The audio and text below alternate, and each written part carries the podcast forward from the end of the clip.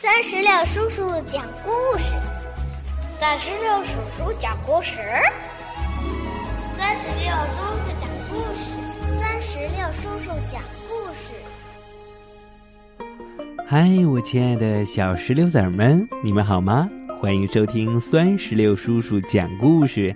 今天啊，酸石榴叔叔要给宝贝们带来的绘本故事，名字叫做《形状游戏》。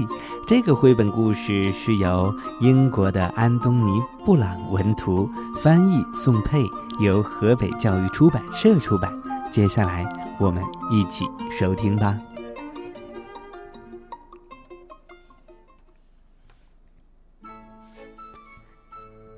那年啊，我还是个小男孩，不知道自己想要什么。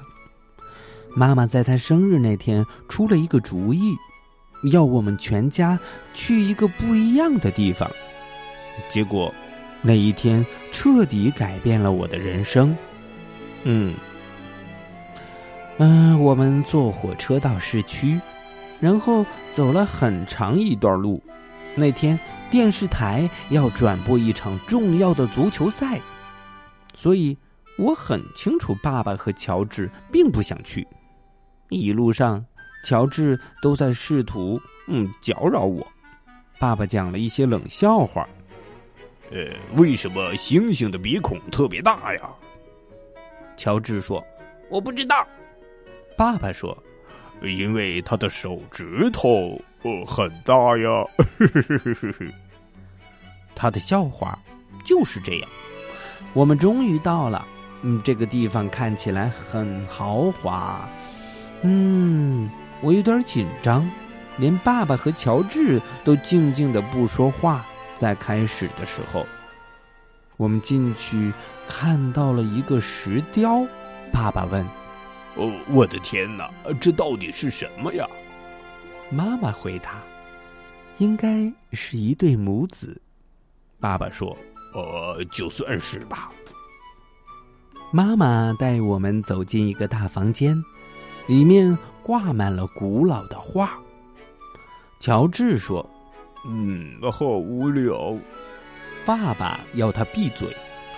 嗯，其实我也觉得看起来很无聊，不过我没有明说。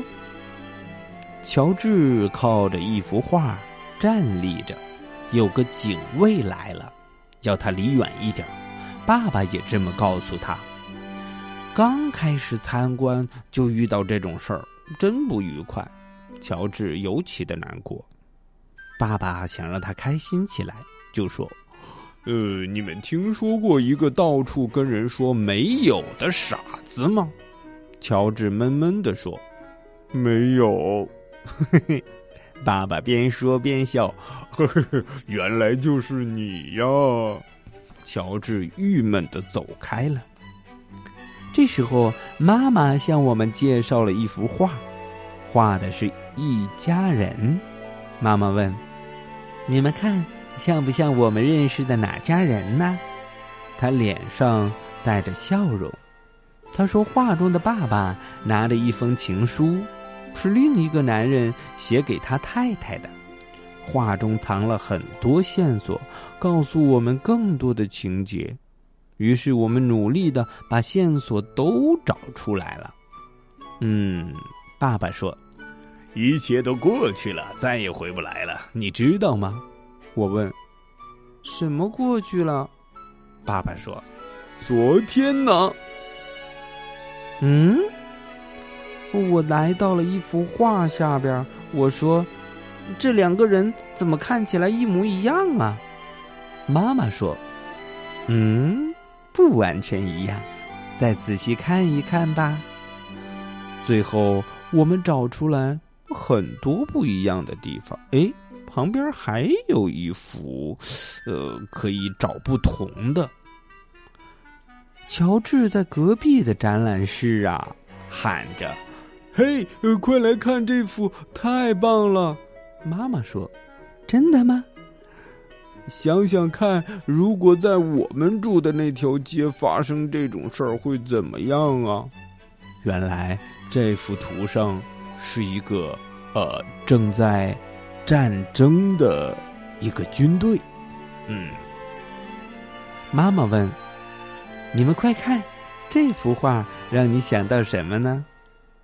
我说：“嗯，很像爸爸在讲笑话给我们听。他在讲，有两条香肠在锅里煎得吱吱作响，其中一条看着另一条说：‘哇，这里真热。’另一条香肠说：‘哇，不会吧？’”那条香肠会说话。爸爸又看到了一幅画，他说：“呃，这才是我认为的好画了。你们看看，呃，看看那头狮子。是啊，看看那头狮子，像真的一样。”爸爸说：“对了。”爸爸问。你们听说过一个和爸爸同名的小男孩吗？我说没有。爸爸说：“呃，他的名字就叫爹。”呃，又一阵没有人出声。不过突然间，我们都爆笑起来。原来画中的一个人长得有点像爸爸，哎，实在是太好玩了。哎，看来这个展览真是有意思啊。该离开了，走出美术馆之前，我们去逛了礼品店，最后我们还买了几样东西。我们往回走，去坐火车，大家的心情都不错。到了火车站，爸爸问我们：“哦，你们说蝙蝠侠上车前对罗宾说了什么？”妈妈说：“好吧，蝙蝠侠上车前到底对罗宾说了什么呢？”爸爸说：“罗宾上车了。”妈妈说：“来吧，孩子们，上火车喽！”回家的路上，妈妈教我们玩一种很棒的图画游戏。她以前常和外公一起玩。游戏的方法是先由一个人画出一个形状，任何形状都可以。不需要像什么东西，另一个人呢得把这个形状变成一种东西。这个游戏真棒！回家的路上，我们一直玩。也许可以这么说，从那个时候开始，我就一直喜欢玩形状游戏了。好了，宝贝儿，到这里，绘本故事《形状游戏》就全部讲完了。这个绘本故事其实，呃，不仅希望小朋友们能够喜欢听，还希望小朋友们能让爸爸妈妈啊在网上买一本这个形状游戏的绘本，因为这上边有很多非常漂亮的图画、油画，还有各种形状游戏。嗯，买回去就可以和爸爸妈妈一起玩了。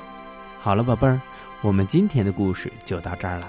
让我们共同期待下一个精彩的绘本故事吧！拜拜，拜拜，拜拜。更多精彩故事尽在酸石榴微信公众账号。